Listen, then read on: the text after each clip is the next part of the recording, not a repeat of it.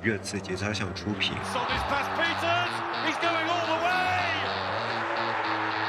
我觉得梦里你要这样林志玲。开始做宝可梦了，有些人。早知道可以这么低的话，我要美丽足球干什么呀？讲关于热刺的原创音频节目。热刺聊点啥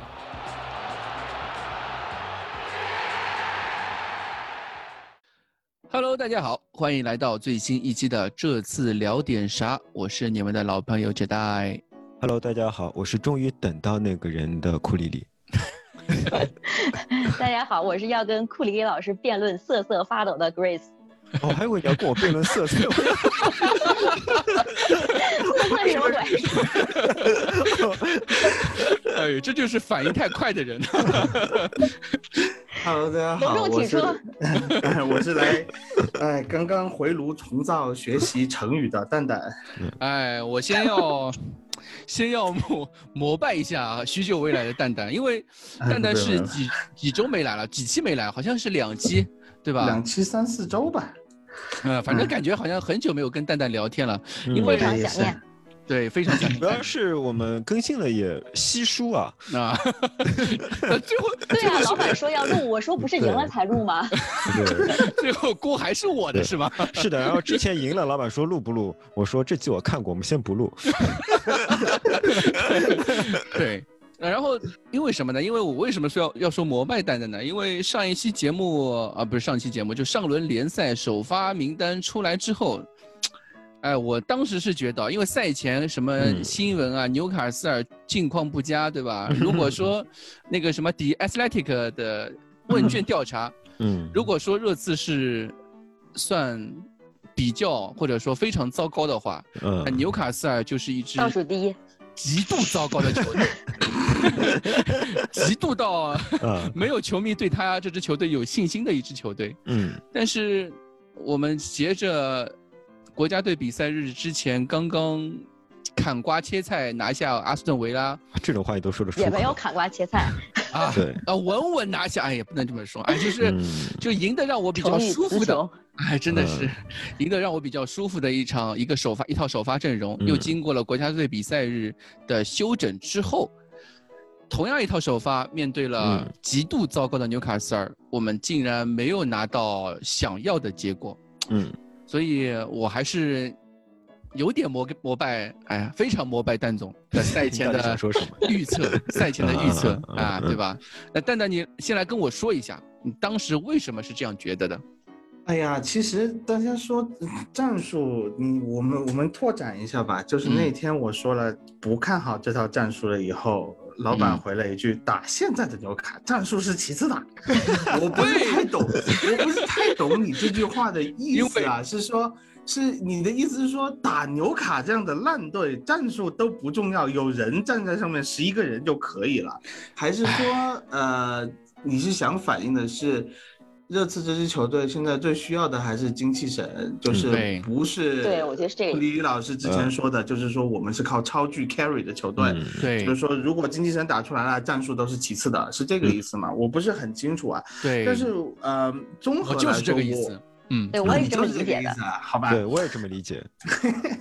呃，我不看好这套战术的原因其实有几个方面吧。一个方面是因为打维拉这套战术相当于是穆里尼奥破罐破摔，在连续输给阿森纳和那个呃萨格勒布迪纳摩之后。我觉得也不能说破罐破摔，可以说是破釜沉舟。破釜沉舟吧，但是对 对对，稍微好一点，稍微好听一点。打对对，打阿斯顿维拉是破釜沉舟，对吧？打纽卡斯尔，我觉得就是破罐破摔，啊，还这样就是破罐破摔。当然，你可以从一个角度上来说，就是说，呃，你保存一套已经取得胜利的首发是无可厚非的。啊，就是你连场比赛用这样的手法是无可厚非的，但是呢，呃，我个人觉得这一套东西，一个这样的四四二，就是相当于没有边前卫的四四二，嗯。啊，对，对吧？对，这一套战术我们到底练了多久？嗯啊。我们怎怎么可能能指望现在排出一套练过很久的战术？哎，我们可以排出那下半场是不是练过很久的战术呢？那下半场我们不是输了吗？哎，对了，所以是现在的问题就是说，呃，不管怎么样，你用一套这种破釜沉舟的战术啊，可能是说一时之间给这些球员打了鸡血了。但是我当时就觉得这一个鸡血，经过国家队比赛日之后就已经。不存在了，这一套球员他会他会觉得，嗯，两个星期已经过去了，他们就是重新开始，是的。甚至他可能会有一些，比如说啊，桑切斯这种球员，就是，你看国家队比赛日回来，我还是首发，他膨胀了，你知道吗？膨胀也太快了吧！对 啊，两两个星期比这蛋还快啊！真是。你想一下，毕竟之前当了大腿嘛。对啊，你两个星期的比赛，呃，呃，就是没有打比赛，虽然没有打比赛，你如果是一个正常的比赛周期的话，你过了两个星期，你还是一个首发的话，这个。感觉很不一样的。你说桑切斯之前呢，哪有说我过了四个星期、一个月的比赛，我还是首发？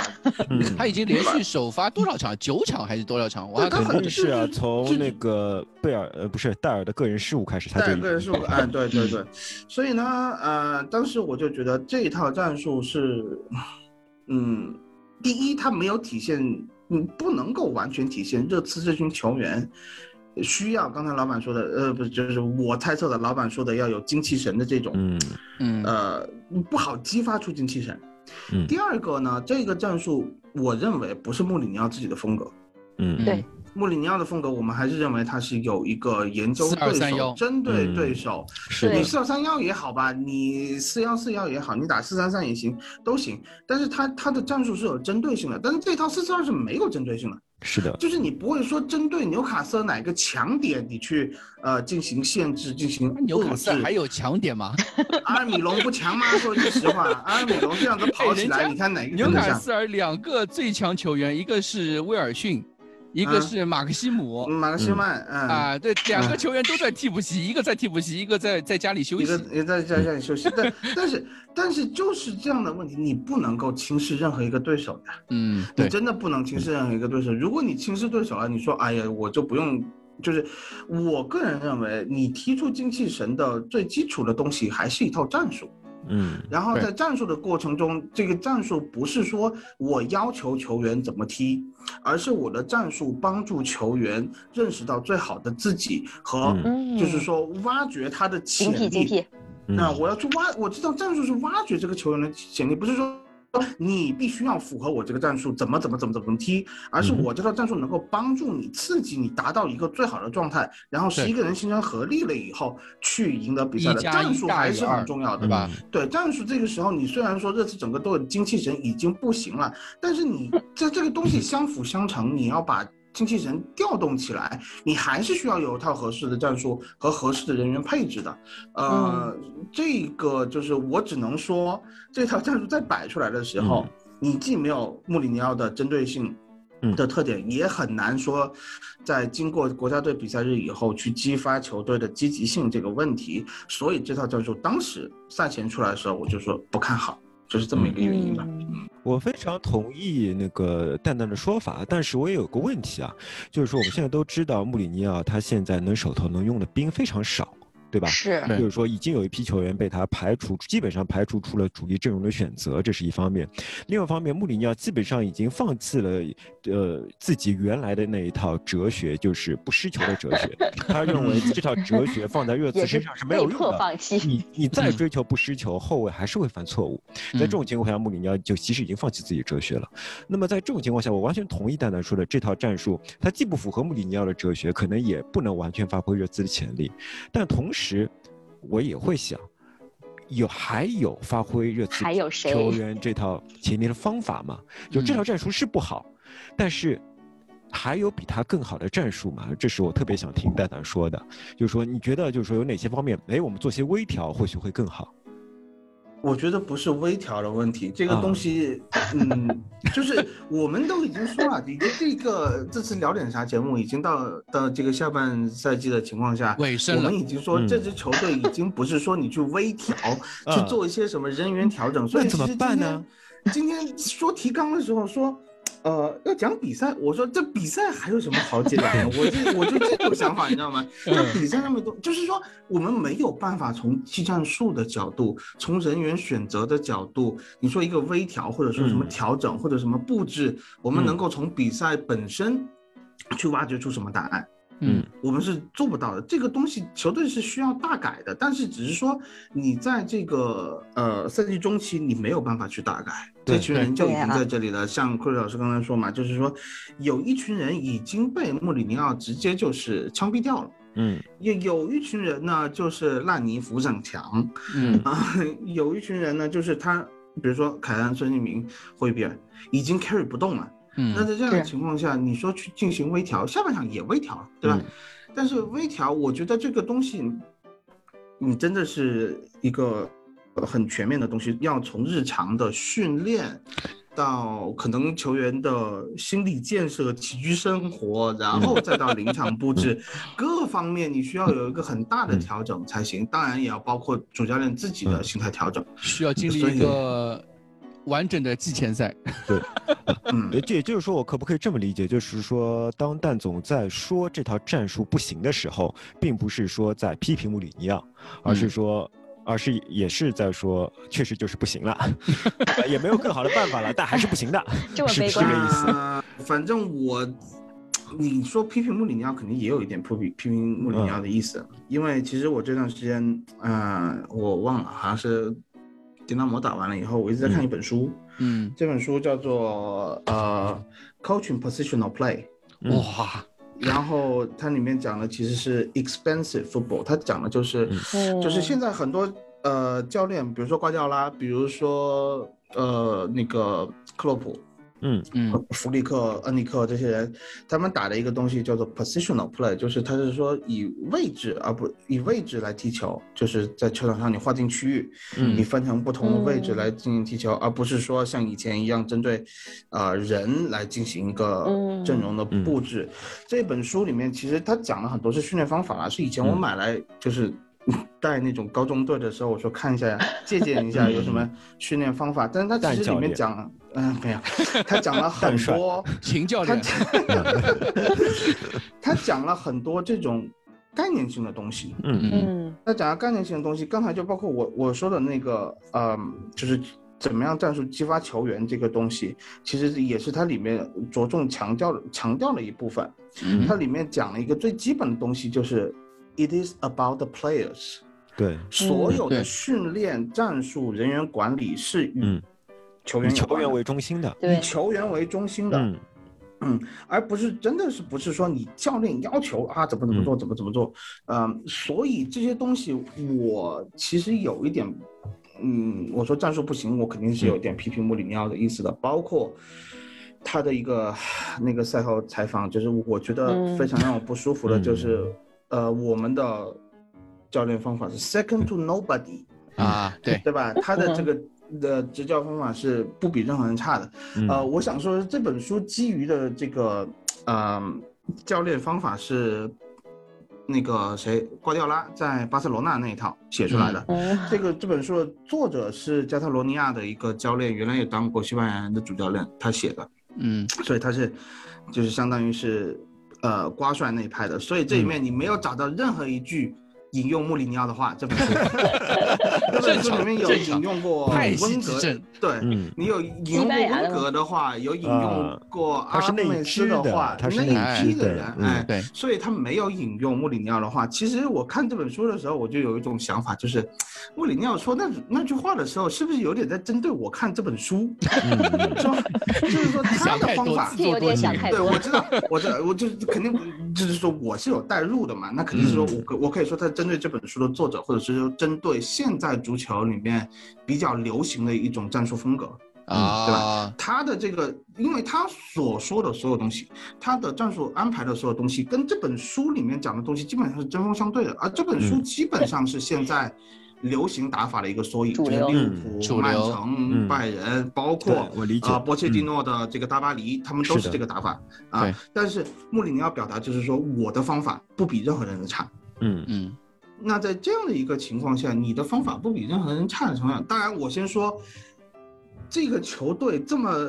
糟糕的精气神的环境，现在的整个球员的这个状态啊，还有我们到现在战术都没有固定下来，球员搭配没有固定下来，都还剩下八轮比赛的情况下都没有固定下来的情况下，能排到现在这个位置上，嗯。啊，穆里尼奥是有一定的魔法的。你要是换一个舍伍德这样的球队过来，呃，球这个教练过来，我们可能就已经进保级圈了。嗯。啊，这个这个东西是呃没有什么说的，但是我认为穆里尼奥可以做得更好，但是他没有，嗯。嗯，哎，那现在很多人都在很客观了，很多人都在赛后就是在节操线评论里面都会在说的一个话题就是换一个中卫，热刺就能起飞了。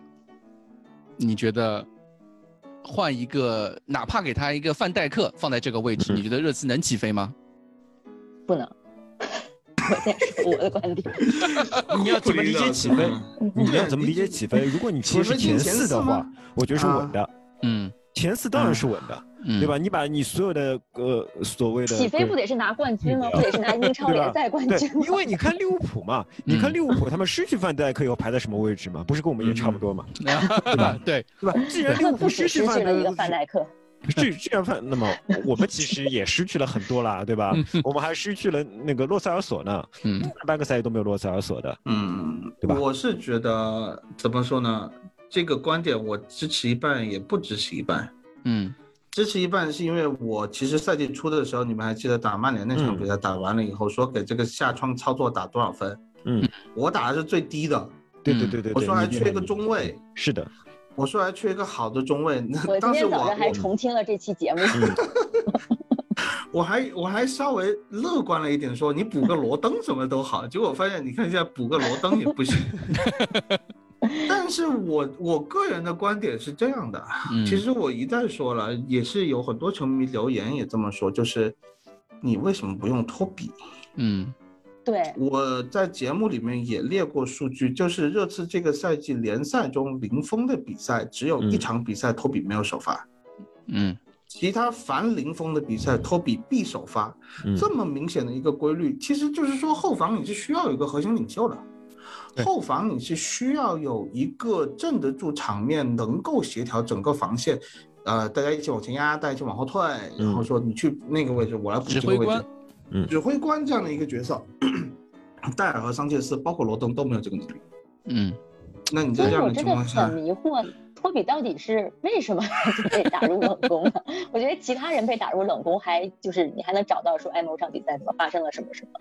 但托比，我真的，我觉得托比犯的错误并不比其他的后卫少，托比犯的错误并不比其他后卫少，只是呃，大家把更多的注意力集中在注意力集中在别的球员身上啊。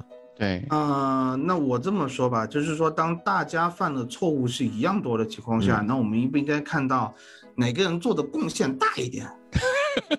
对吧？你的下限都比完了以后，我们来，那那既然短板都是那样，对吧？短板大家可能都差不多，大家都有短板。大家都大家都有短板，那个短板你比上去好像都都挺短的。然后现在来我我们我们来比一下长板，有点像田忌赛马的感觉了哈。大家把下等马拉出来啊，下等马都是像骡子一样的或者驴啊，就是这样。然后然后现在现在说，那我们比一下上等马吧。上等马那托比牵出来一匹赤兔，你那边牵出来是什么东西？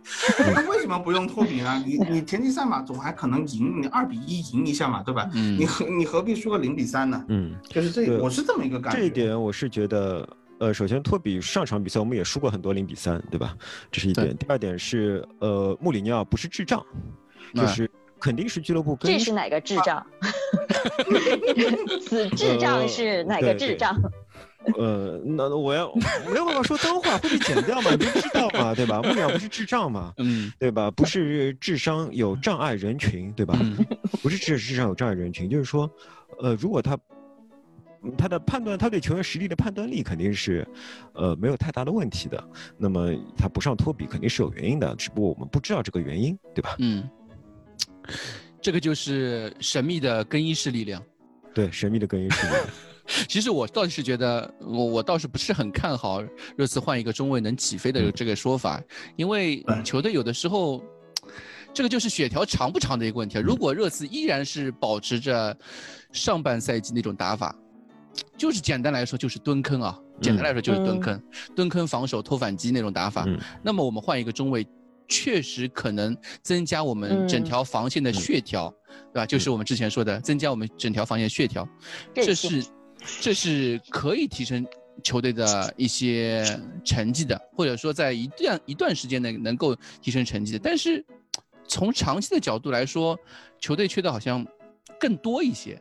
因为比如说，我们不用讨论长期这种问题，你只要看，就是说上一场比赛，你如果不是桑切斯，对吧？是是范戴克，那么肯定就赢下来了。三比三的比赛，如果不是不是纳切斯，是范戴克，肯定又赢下来了，就多了四分，对吧？你多了四分，你在什么位置上？什么叫起飞？如果呃，如果说我们是前四的话啊，那么就是换一个超级中卫，百分之百就解决了，百分之一百就解决了。但如果你说你的目标是什么，长期要成为一个冠军竞争者，要成为一个竞争欧冠奖杯的人，那确实是做梦。关键是你的标准要放在哪里。对不对？你不能把标准放放在一个很奇怪的地方，说现在我们这支球队换了一个范戴克都没有用，还是第五、第六名的水平，那我觉得不相信，对吧？对，而且最近几场比赛，因为洛塞尔索回来了嘛。这要对，照你这么说，就是桑切斯的能力等于范戴克的能力了。我没有这么说，我是我是想说了，最近因为洛塞尔索也回来了，我们。之前一直所期待的，很多人期待的一个三中场阵型，没有满血回来啊！洛塞尔索、洛塞尔索、恩东贝莱加霍伊比尔，对吧？上一场比赛也可以说，洛塞尔索下场之后，球队在中场的掌控力上面也确实一下子就锐减了，因为到球比赛到后期之后就基本上失控了。嗯，所以有的时候我觉得，这个问题没下之前也挺失控的，要不是洛里发挥出出色一点，那上半场早就落后了。对，你别说你打维拉那场也挺失控的，对吧？打维拉那场多惨，每个人身上都是一身泥，对吧？但是这样的精气神，但是很有对精气神。对这场比赛，你看谁？我想说精气神，谁的身都身上都没有泥啊，对吧？嗯，完了，这个已经 精气神在精气神方面，热刺已经毫无无可救药，无可救药，就是无可救药。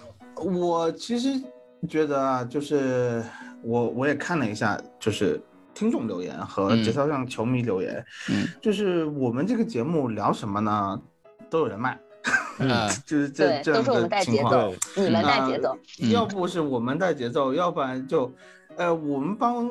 穆里尼奥不是帮穆里尼奥说话，就是客观的说一些现实存在的问题。就是说，你们是穆里尼奥球迷吧？你们不是热刺球迷吧？我说你们真是，我真的是上上两期节目我看了一下那个评论，我没来嘛，嗯，我真的是有点有点生气啊！我是这么觉得，就是热刺现在这个状态，你要说作为一个老热刺球迷，如果我可以代表老热刺球迷的话，我还是我那句话，我见过热刺比现在更惨的样子。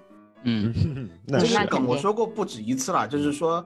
呃，老雷接手的那个赛季，到我生日的那一天，赛季开始到我生日那一天，球队没有赢过球，两平七负还是八负，对，联赛垫底。我们在那个时候，问题是我们在那个时候球队没有失去精气神，你知道吗？嗯，在那个时候那样一支球队，啊，他还是可以打出一些热刺的东西，就是说。是热刺骨子里的东西，就是 to dare to do 这个东西，敢做敢为的。或者说那个时候的热刺战术实实施起来比较简单，我可以这样觉得。啊，可以，也也无所谓简单不简单，就是说球员的投入是在那里的。嗯，对，球员没有说我更衣室整个就崩坏掉了那个时候。但是现在我觉得很不舒服的一点就是，作为一个热刺球迷，我见到了这是自阿德巴约卡布尔之后可能最差的一次。更更衣室气氛，对对，更衣室气氛。就阿德巴约那个时候在阿苏埃克托两个人在，呃，球员包厢里面比比手势，是吧？这球队零比三输球，然后他们在更衣室里面比手势，那那那那那段时间。但是说实话，那个时候你有一个刺头去掉就去掉，你比如说阿德巴约后来就就养着了，就那种感觉。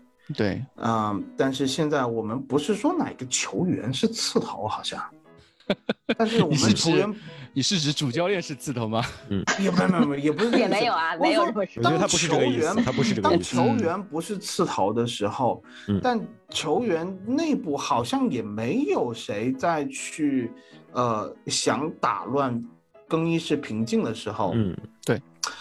我们好像在呃球迷的声音也好，或者教练的声音也好，我们在。找其中刺头，好像我们在培养刺头，嗯你知道吗？也就是种感觉也没有吧？搞内鬼的感觉。啊，对对对，这是一个前所未有的感觉，所以这个感觉让我非常糟糕。但是你要说嗯比战绩的话，我觉得，嗯呃，我见过更糟糕的时候。嗯我对战战绩来说，我觉得那就这样吧。但是最重要的是，我们能够什么时候能够意识到问题，然后进行正确的处理和改变的方式，这个东西看不到曙光，你知道吗？所以为什么说我是来，我学习的成语啊，学习成语，这个成语叫做回光返照。嗯，我上一期见来节目的时候说，我看到了曙光，我现在才知道那个曙光是嗯回光返照的那个光，你知道吗哎，？这哎，回光返照，我好像前前几期节目我也说过这个词。哦，是打阿森纳之前，我当时也说过，哎，是回光返照。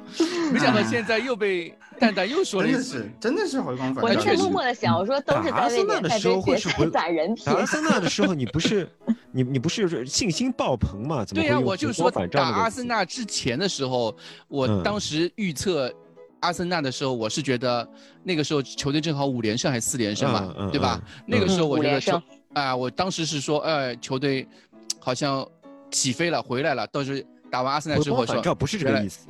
原来当时那个状态是 啊回光返照，啊是好我是这样说呃，的。现在啊用对了好。的，可以可以可以，哎呦，我真的是一身汗。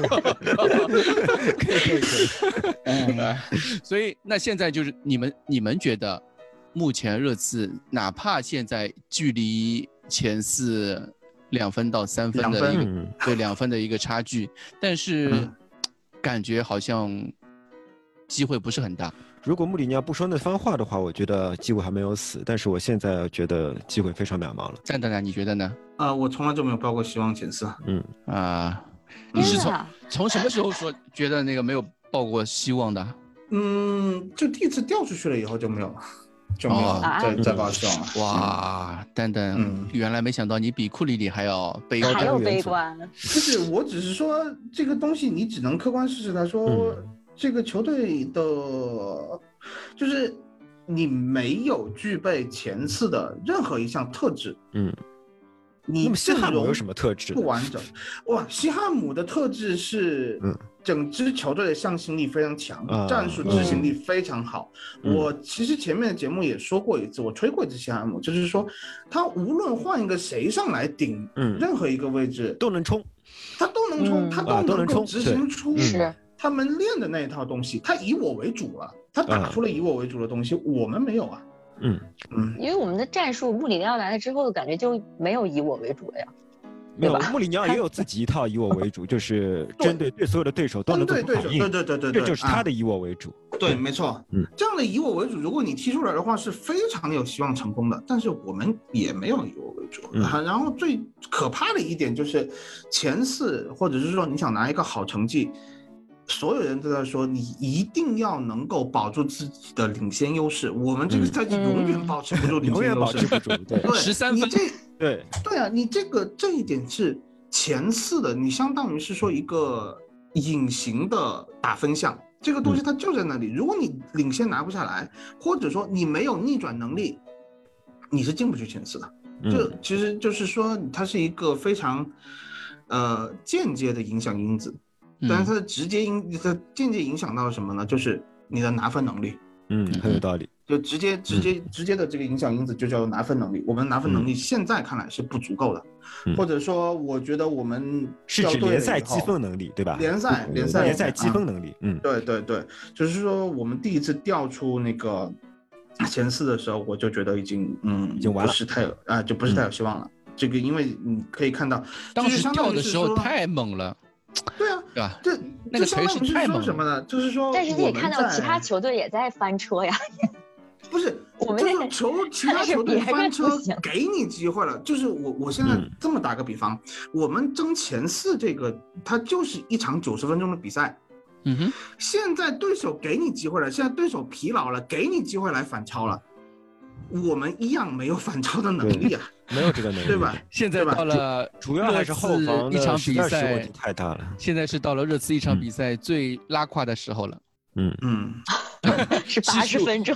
七五十五分钟之后的七十五分钟之后，现在啊 也没也现在也没有办法换人啊，我们就就就诚实的说没有办法换人，但是，嗯。嗯，生活总要有点希望吧。那我觉得最后可能是说，我们可能可以跪着跪着死。嗯，后面的比赛打的稍微，你怎么说？你最后积极向上一点吧？精神状态打出来。你打莱斯特的时候，你是说啊，最后我拼一支欧冠区的球队，我还能拼赢了，那也不错。我就觉得是这样的。Grace 呢？你觉得呢？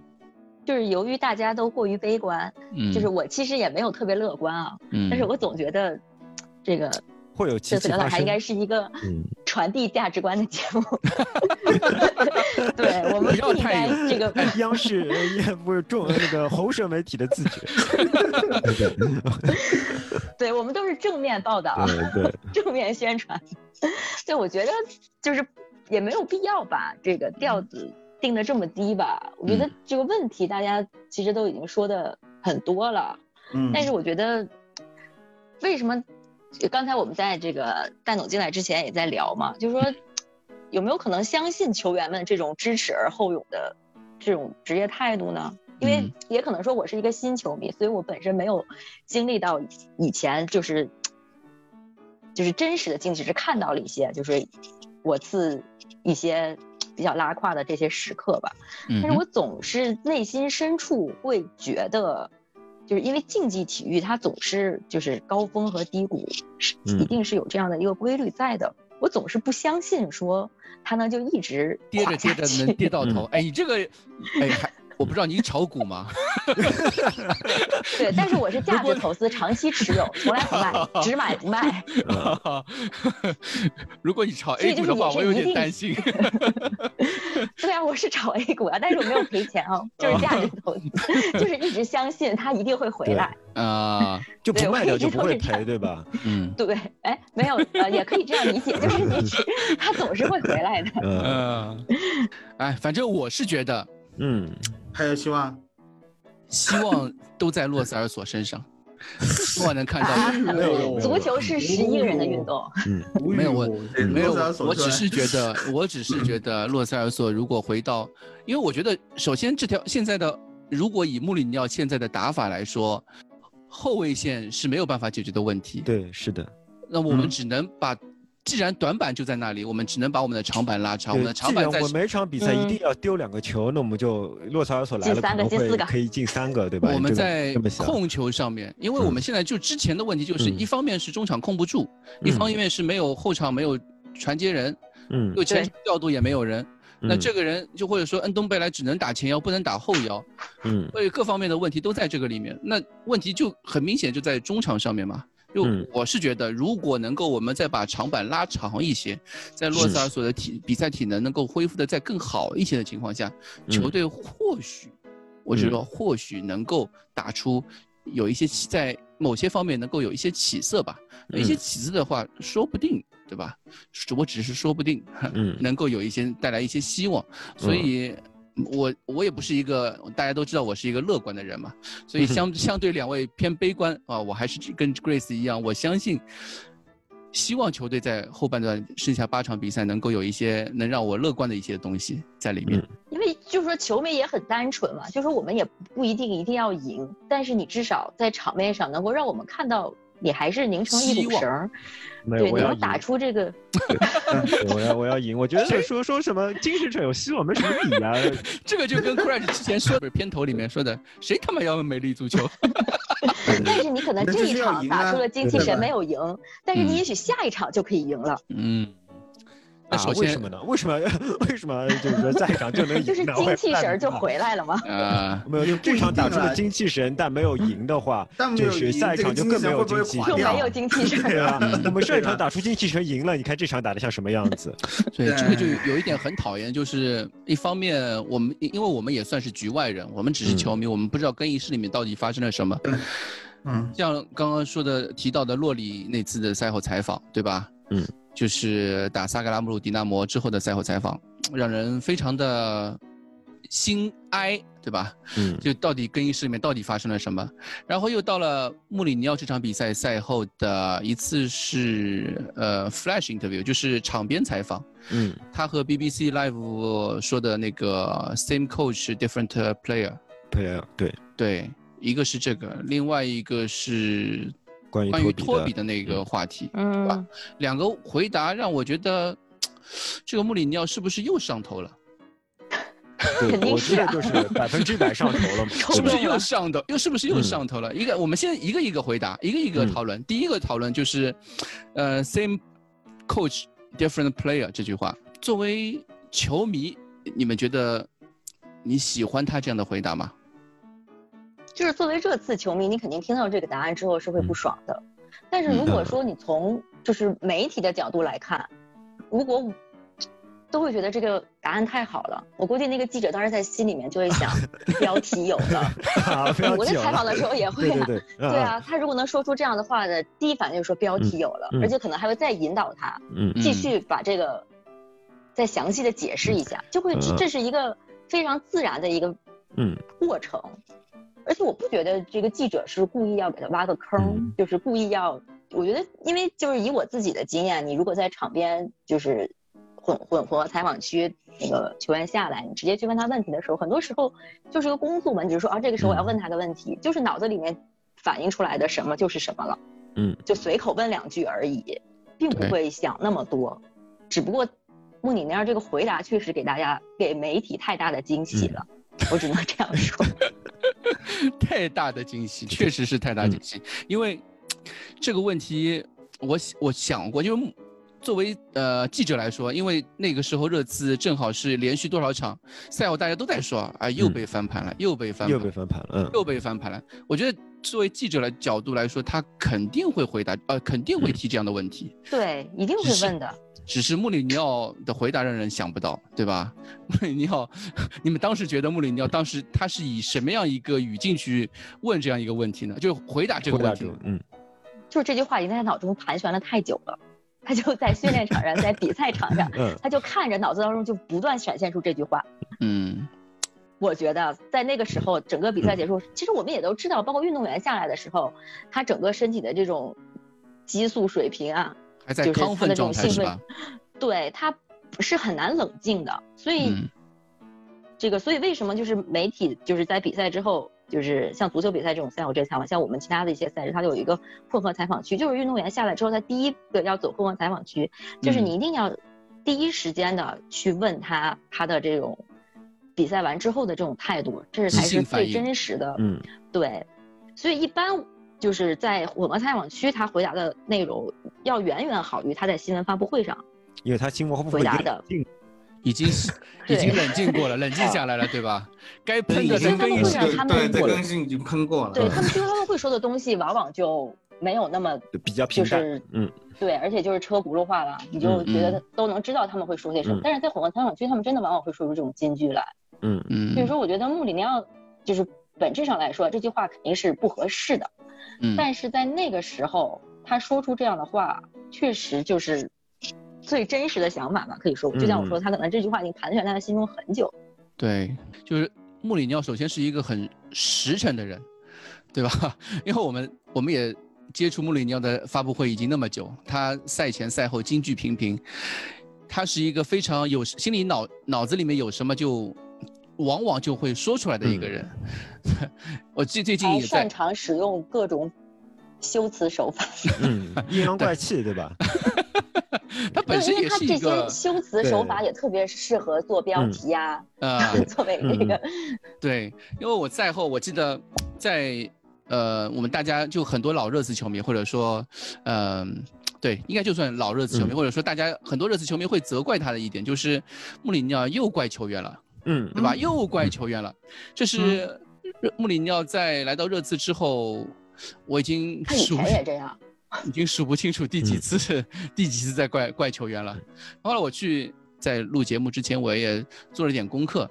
呃，怎么去做这个功课呢？我是在 Google 上面搜索嗯 Mourinho blame player，嗯然后我惊讶的发现，穆里尼奥在车一期，早在车一期的时候嗯就喷过德罗巴，嗯。在皇马的时候喷过本泽马，嗯。喷过拉莫斯。啊，他喷过德罗巴吗？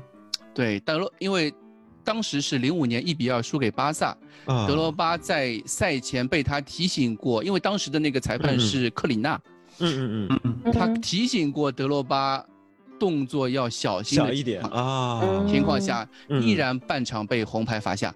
嗯。嗯，他赛后他他的喷就是对。本特罗巴的裁判哦红牌罚下，嗯，也不让我惊讶等等等嗯。等这种阴阳怪气的话嘛。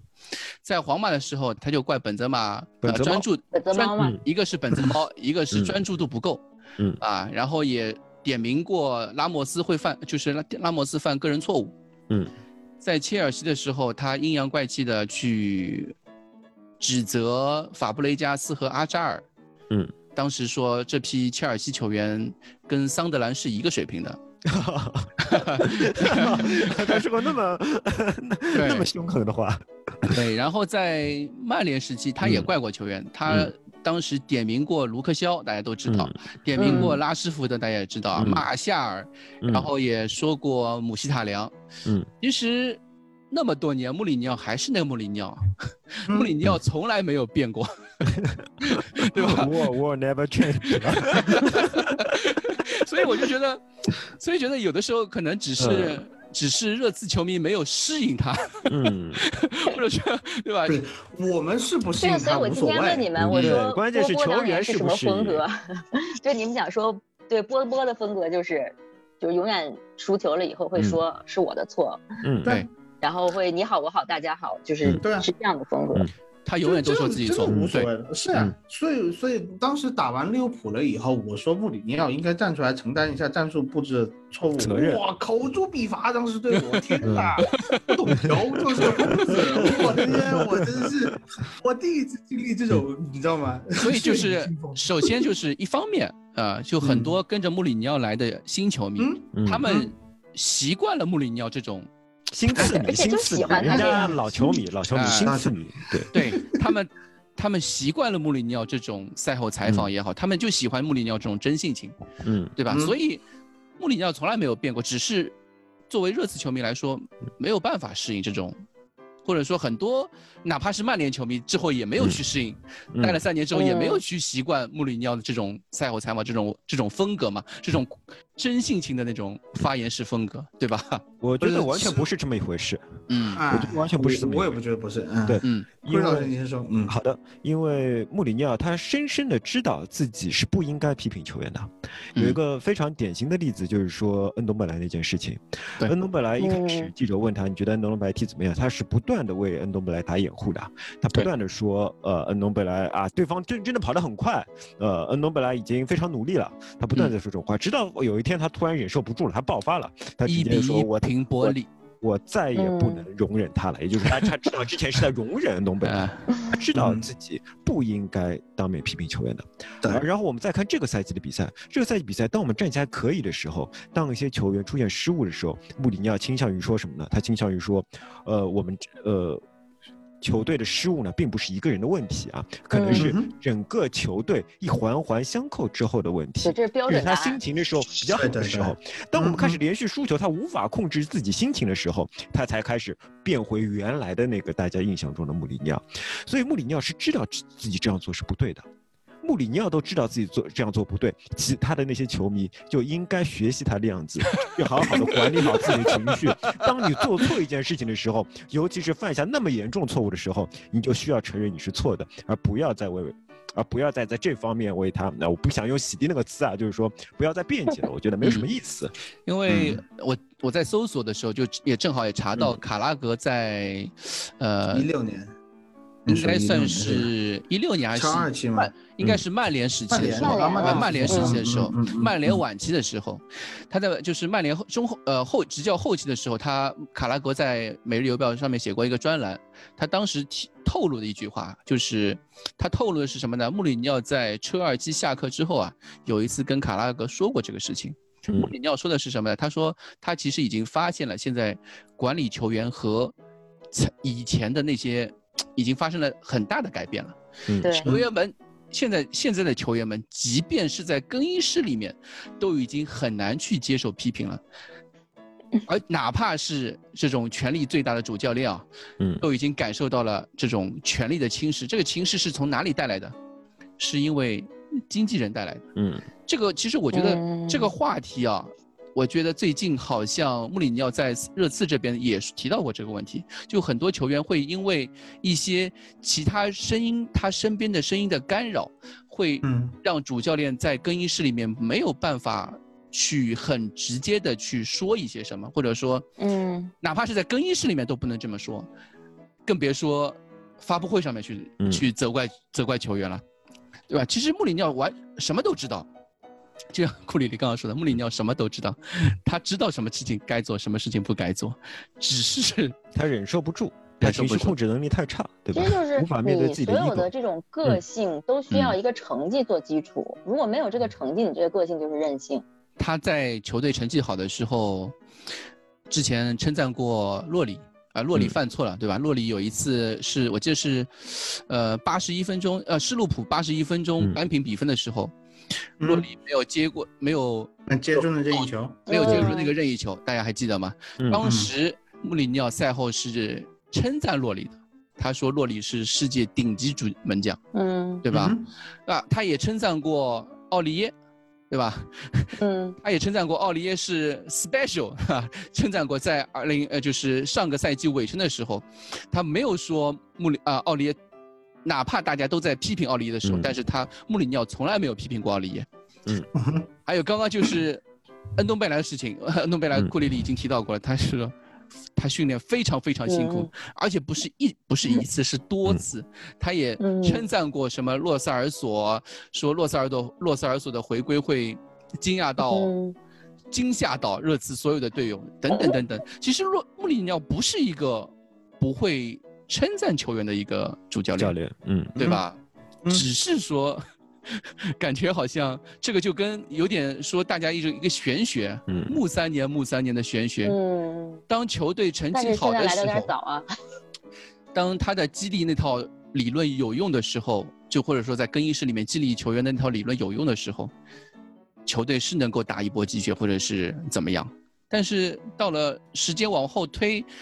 球员发现他那套战术，他到那套激励球员的那种方法，不能够给球队带来什么的时候，或者说对自己已经疲惫或者说厌倦的时候，就感觉好像新花样啊，拿不出新东西的时候，他没有变化，就感觉球队会球员就会有一点厌倦这东西。就是这个就是最近那个我们发的那个专栏，也引起了很多争议的那个专栏，就是阿拉斯蒂尔·戈登画着饼。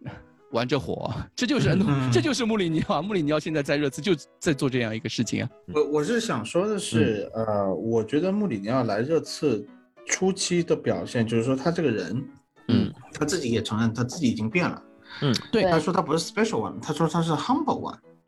啊，他是一个谦逊的一个，这个东西我记得很清楚。然后在我能说，就是在去年去年一月份那段时间受伤啊，呃，足总杯出局崩盘之前，他确实很 humble。嗯，对。但是现在的问题是我们不知道他这个 humble 是装出来的，还是他学习不住这个“装”这个词不太好，就是说，嗯。他有努力在控制，他努力，对，有可能是愿意，但是年纪到那了，这这骨子里的东西没有办法改。对，这是一个比较，我完全同意，就是说卡拉格说的也好，就哪怕穆里尼奥他坚持的这个东西也好，球员能不能骂？球员当然能骂啊。那以前福格森不是开吹风机吗？对吧？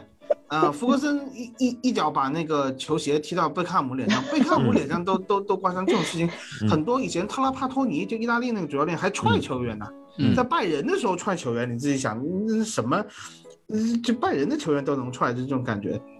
就现在确实可能说球员比较金贵了一点，嗯，这个各种转会啊，还有就经纪人这些事情，确实搞得球员就是更衣室的这个文化，我觉得在足球世界有一个比较大的变化，嗯，啊，但是怎么说呢？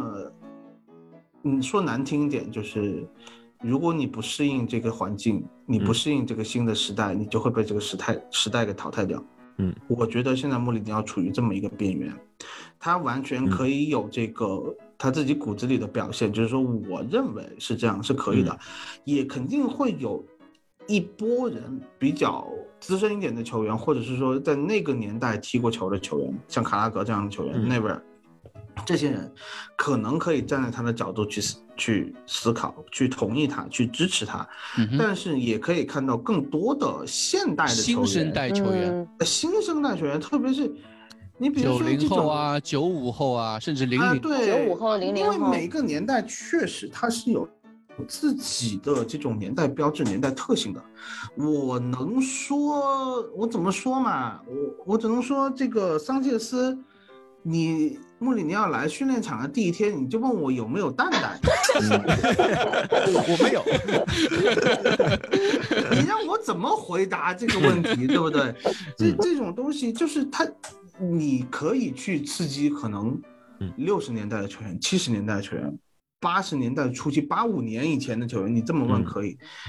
桑切斯这种九零后球员，我觉得可能自我意识比较强，我觉得就是对，或者说他没有受过这么大的惊吓。还有呃，确实这种球员，以前我记得我看过克林斯曼的那个纪录片，克林斯曼签合同和俱乐部谈转会是让自己一个人谈的，他没有经纪人的，对对吧？那现在所有的这些事情，这些球员他除了踢球回家打 FIFA，其他所有事情经纪人操办了。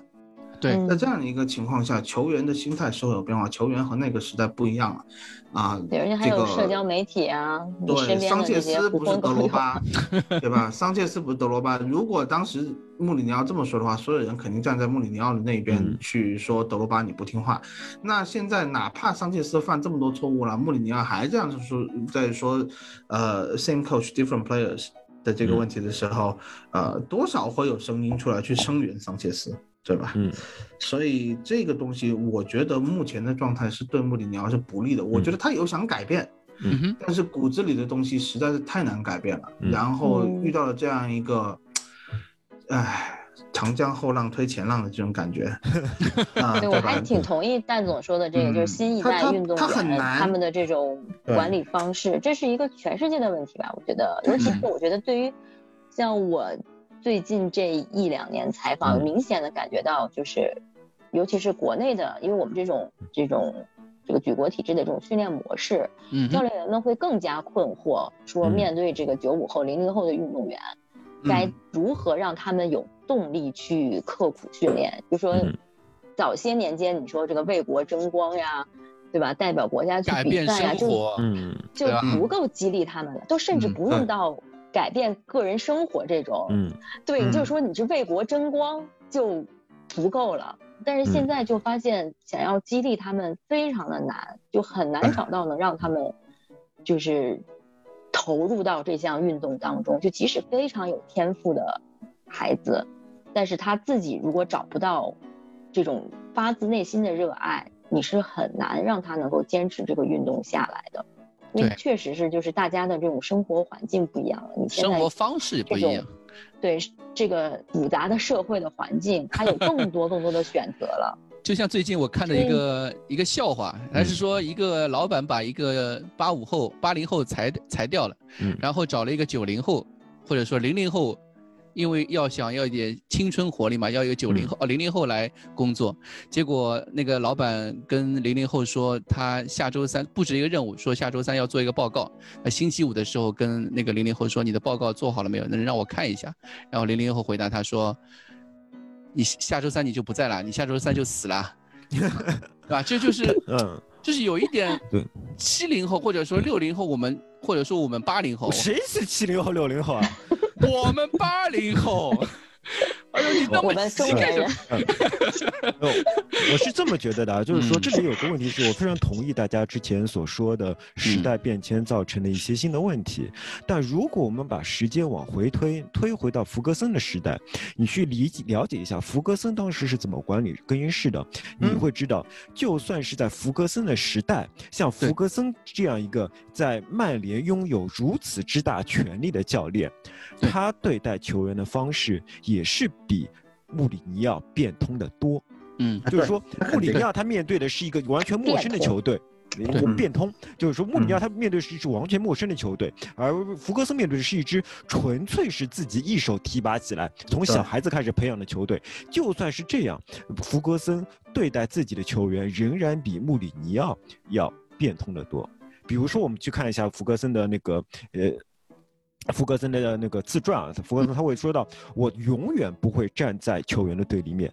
如果一个球员犯错了，那么是我需要去找到解决方法，而不是在公众面前惩罚他们。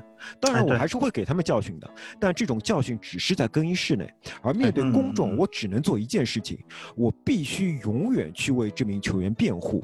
只有这种情况下，球员才会觉得你对他是忠诚的；也只有在球员觉得你对他是忠诚的情况下，球员才可能觉得他可以对你忠诚。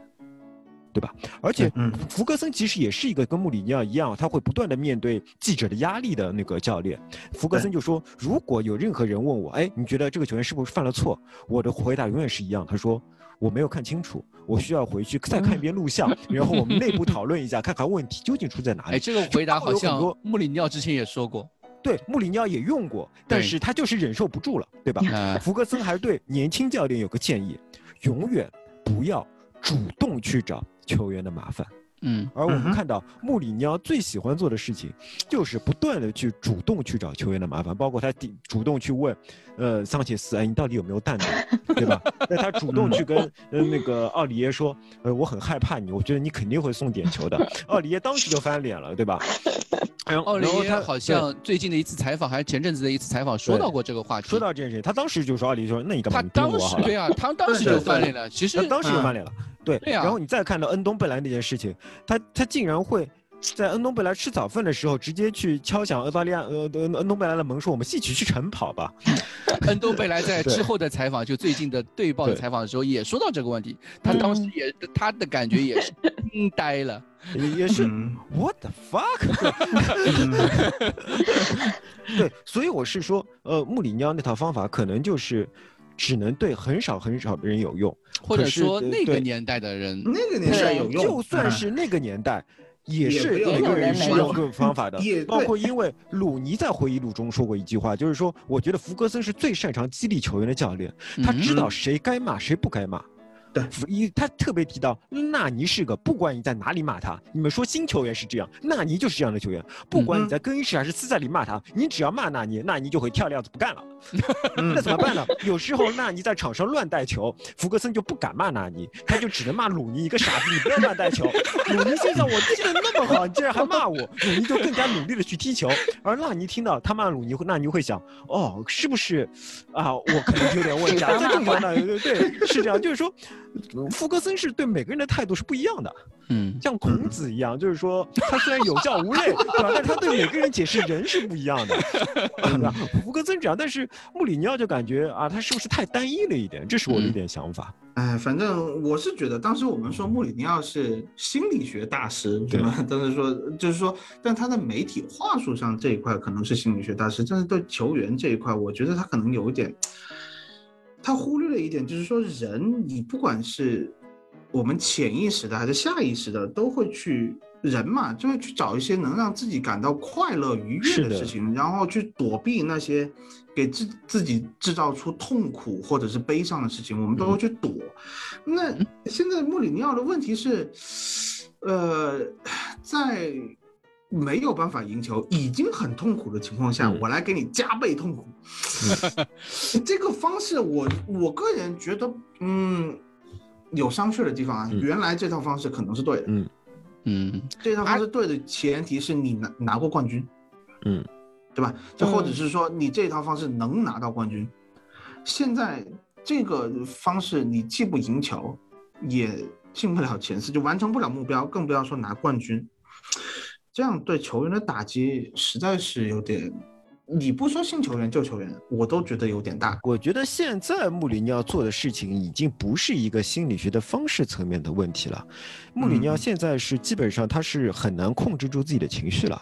对，想干什么干什么。他是想说什么就说什么了。而当球员意识到你这想说什么时候的时候，其实情况会更糟。球员会想，原来你心里早就觉得我配不上你了。嗯，对吧？就好像那个之前 Grace 说的，他觉得穆里尼奥说这句话，肯定这句话在他心里盘旋很久了，对吧？那么球员也是这么想的。但如果球员这么想的话，球员就更加不愿意，更加不愿意为他卖命了，对对对，嗯。但是我就觉得，为什么就是一定会这样想呢？就不会发生说球员就我一定要证明给你看吗？我觉得就是你作为职业运动员，觉得就是这件事情不会发生。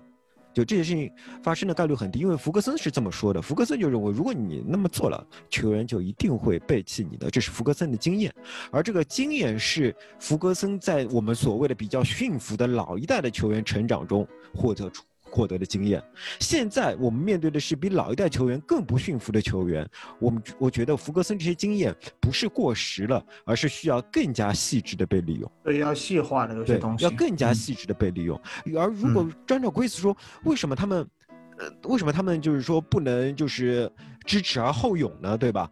那就好像否定了贵之前刚才所说的，现在九零后的球员、零零后的球员比六零、七零后球员要难难搞很多，这不是自相矛盾了吗？如果你认为球员确实是变得难搞很多了，你又认为福格森确实是最有经验或者说是最成功的英超教练之一，你从这个角度就应该觉得啊，福格森说的是有道理的。但是你作为一个职业运动员，就是你在竞技体育当中，因为你能你达到了能打英超的这个水平，你在这个就是你的运动能力，或者说你能达到这个水平嘛？你的作为一个运动员的基本的素质，我觉得很多运动员你最后能够成为一个高水平运动员的一个很重要的素质，就是他有这样的一个精神呀，就是越挫越勇。对吧？然后这个，我觉得现在的现在足球已经不是了。现在的足球，我觉得，呃，已经可能从我记得哪一年维埃里转到国际米兰的时候，多少六千五百万？嗯，那个时候就已经是天价的情况下，所有的足球已经开始向前看了。嗯，就是主教练和球员的关系已经改变了。球员为什么要越挫越勇呢？他们只要换个球队，然后他只要有钱就行。他现在已经把球踢球这个事情，所以我们当时库里老师说的很对啊，就前几期你跟 Crash 录那一期，就是说只有南美球员有对足球的热爱。那是 说的，我觉得 Crash 说的太对了，对吧？他才会对对，就就就你们那期说的嘛，我意思是，对对，Crash Crash 说的，对对，所以这些东西就是。欧洲球员很多球员，特别是非洲球员，我这地方没有种族歧视的意思，但是他踢球，埃夫拉说过这样的话，阿苏埃克托说过这样的话，阿德巴约说过这样的话，我踢球就是为了挣钱，嗯哼，我踢球我能够踢到现在那个谁，阿德巴约还在巴拉圭踢球呢，因为他要养一大家子三十口人，对，嗯，他们踢球就是为了赚钱。如果我上场不上场，我都有基本工资，周薪在那个地方。你这样骂我骂的这么我不舒服，我无所谓的。这个知耻而后勇这种精神，不是放之四海而皆准的。而且你去看现在球员的那他们的 ins 塔，他们社交软件，他们玩的可开心了，他们完全没有知耻而后勇的感觉，没对吧？嗯嗯，各种拉没拉红牌了以后还换了一件衣服，还在那里摆 pose 呢，对不对？嗯，就是啊，所以这个东西已经没办法了。为了我为了找 coach blame player 这个话题，我也找了，比如说像嗯克洛普啊，克洛普，我觉得他在利物浦的执教生涯里面最该骂的，大家都知道应该是卡里乌斯，卡里乌斯对吧？嗯，然后我就找了 卡里乌斯吧，卡里乌斯，对我就找了欧冠赛后的采访，或者说一些他提到卡里乌斯的事情。哪怕是欧冠决赛那场惊天大失误之后，他赛后，克洛普说的是我没有什么要说的，我觉得我赛后跟他我安慰过他了，我该说的都跟他说过了，我没有我对媒体没有任何想说的。嗯，他甚至在季前赛的时候，卡里乌斯又惊天失误的情况下，对对对，嗯，卡里乌啊那个克洛普在发布会上面对着媒体进行了。抨击，抨击了他，抨击了媒体，抨击了当时在球场上面嘘他的球迷。他说，就是他维护了卡利乌斯的各种各样的情况，哪怕之后没多久，卡利乌斯就被他送走了，卖掉了。对，就是在公开场合，你必须要为球员辩护，而不是把锅甩给球员。有可能已经是教练的一个最最基本的入门的基本素质。这个有可能是。也算是为俱乐部节省一方面，就是你喷的太过，俱乐部可能这个球员卖都卖不出去，这个是球，他是资产是吧？这个是资产，就很多球迷啊，我觉得很多球迷他们都都有一套那套理论，就是到底要不要踢，不踢下方预备队，什么三停，什么什么，这个就是那种，就是国内联赛那种习惯。我不知道是不是就是 Grace，你因为你也做国内媒体比较多嘛，呃，国内体育比较多，就是国内有一些大家都说国内联赛不职业或者什么，这其实就是一种非常不职业的一种处理手法和态度。所以说，为什么我对穆里尼奥公开场合批评球员这件事情？就是没有很大的反应，也是因为我觉得在我采访的生涯当中，我见了太多这个 教练在公共场各各个项目的运动批评自己的运动员了。尤 其是尤其是举国体制嘛，就是我们现在的这个国内这种体育文化里面，教练是说了算的呀，对吧？教练教练说你这个球员不用。你这个球员哪怕合同到期了，你还得给我，别想走。而且有很多就是教练公开场合骂完之后，嗯，就起到很好效果的例子。因为人家是生死状态，你不好好踢，他在这个俱乐部就他的足球生涯就完了，对吧？现在。在欧洲是什么样一个情况？经纪人其实国内足球点名骂的也没有那么多，但是其他运动它那是完全不一样的，因为举国体制下它有非常激烈的内部竞争，那个而他们的。而除了足球是个非常商业化的运动，而大多数运动是没有商业化的。在没有商业化的运动，你只有华山一条路，就是拿全运会冠军或者奥运会冠军。而全运会冠军和奥运会冠军名额只有那么一点点，可能四五十个人啊，争取一个名额。那他当然对他来说，教练的选择和教练的爱是非常重要的。对这种情况，就是和足球世界，尤其和呃足球发达国世界的那些足球世界是完全不一样的。不一样的，嗯，对。所以在基本上在欧洲啊，你。你不爱我，我换一个换一个，对吧？我换一家球队总可以吧？对，所以他们就没必要去为你为你卖命啊。是的，现在情况就是说，我们一直在说更衣室管理问题，更衣室管理，更衣室管理的最重要一点就是，不管面对个性多么别扭的球员，你需要能够激励他发挥他的能力，而不是说为什么你就不能用我激励的方式被激励起来，对吧？这就不叫更衣室管理了。呃，唉。我觉得这个话题我们说的太多了。最后一个点就是关于托比那个事情。